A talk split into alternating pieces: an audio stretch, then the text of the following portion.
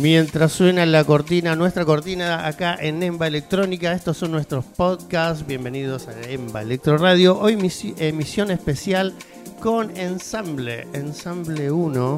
Así que escuchemos un poco en la cortina y presento a mis invitados. Soy Luis Martínez en la operación técnica Fer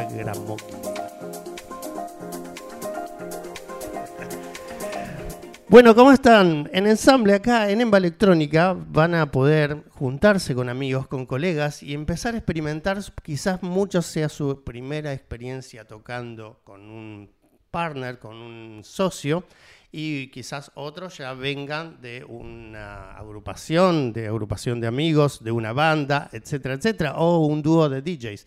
En este caso voy a presentar a mis dos invitados que forman un ensamble que no sé si tiene nombre. Fran Martínez, que ya lo pueden haber visto en el podcast número 3, y mi nuevo integrante acá, mi nuevo invitado, el señor Ger Tedesco. Bienvenido chicos, gracias por venir. Gracias a vos por la invitación y por dejarnos participar del podcast, ya sea aprovechar todo el momento de poder tocar juntos acá, con todos acá abajo y mismo participar y presentar nuestro ensamble y las ideas como las fuimos plasmando y demás. Ok, ok, bueno, acá en Emba Electrónica pueden estar equipadísimos. Vamos, tenemos mucho equipo para compartir, así que la inscripción en nuestras website y nuestro Instagram, así en Emba Electrónica. Cuéntame cómo arrancaron, cuál fue la idea primero. ¿Ya se conocían? ¿Ya habían trabajado juntos? Trabajado nunca, pero nos teníamos de cruzar juntos. Sí. sí Compartimos mix, así que. Vamos compartiendo. El tema de la, de la virtualidad, eh, creo que de alguna manera complicó un poco el hecho para congeniar y conocernos un poco con todos. Este, así que como trabajar juntos no, pero es alguien que yo ya escuché muchas sus producciones, venimos cursando hace dos años juntos y como que no lo conozco, digamos, no lo conocía, no lo conocía personalmente, pero como, sí como artista. Pero sí como artista. Está bueno eso. Entonces, después, digamos, es como que facilitó de alguna manera un poco el hecho de ver cómo podemos ensamblar justamente nuestros estilos o a qué se dedica cada uno. qué estilo tiene cada uno? Eh, yo particularmente me, dedico a hacer capaz más progressive, house, eh, orgánica, ando por ese palo, me gusta el ambient. ¿Y Fran? Y yo por mi parte, más que nada lo que es hip hop, producciones de electrónica, pero realmente más orientado a lo que es hip hop, funk, eh, house. Urbano. Urbano, más todo lo que mm, involucra lo urbano, digamos. ¿Y cómo, cuál fue el puntapié inicial? ¿Qué dijeron? Bueno, vamos, nos juntamos a ver, empezaron a tirar ideas. En realidad creo que lo que mm, terminó como de generar el comienzo, o sea, como apareció porque buscamos un artista o alguien que nos gustaba, un tema de referencia que a nosotros nos gustaba y buscamos a partir de samplear ese artista en base a sus conocimientos de sampleo.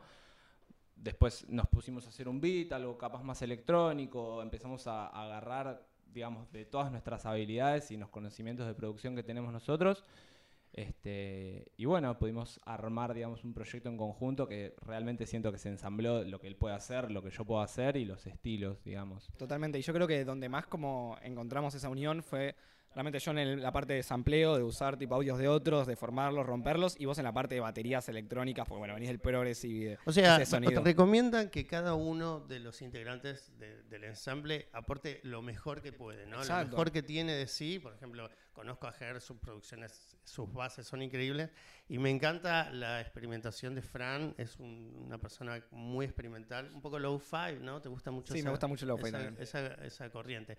Y ¿Tuvieron días de decepción dijeron, hoy somos un fracaso o siempre para adelante? No, no, fracaso nunca. Me parece que jamás. Eh, sí, momentos donde capaz laburamos más, tipo a veces que costaba más, pero yo creo que siempre fuimos bastante constantes. Yo creo lo mismo, siempre fuimos para adelante, o sea, desde el primer día que dijimos, bueno, nos ponemos las pilas con esto, vamos a laburar.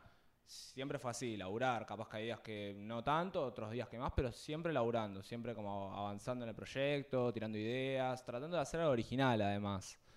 Sí, em, dicen que se eh, samplearon.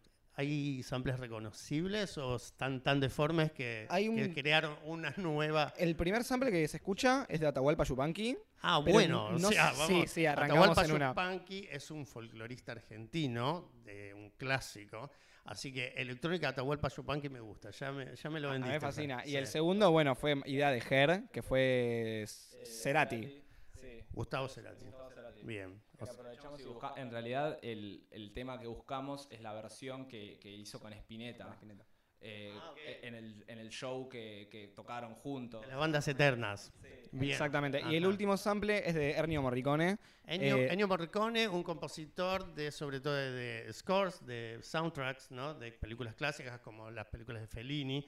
O sea, es un poco vintage, ¿no? Bastante vintage, sí, un sonido Ok. muy peculiar. Ok. Bueno, genial. Vamos a ver que ansiosos tenemos público acá. Ah, bueno, pueden aplaudir, pueden aplaudir. Bueno, chicos, gracias por, gracias por aceptar el podcast, gracias por venir y solo nos queda escuchar vuestra producción. A vos, Rudy. Gracias a todos por estar acá y a vos, Rudy, por, por esto. Aguante.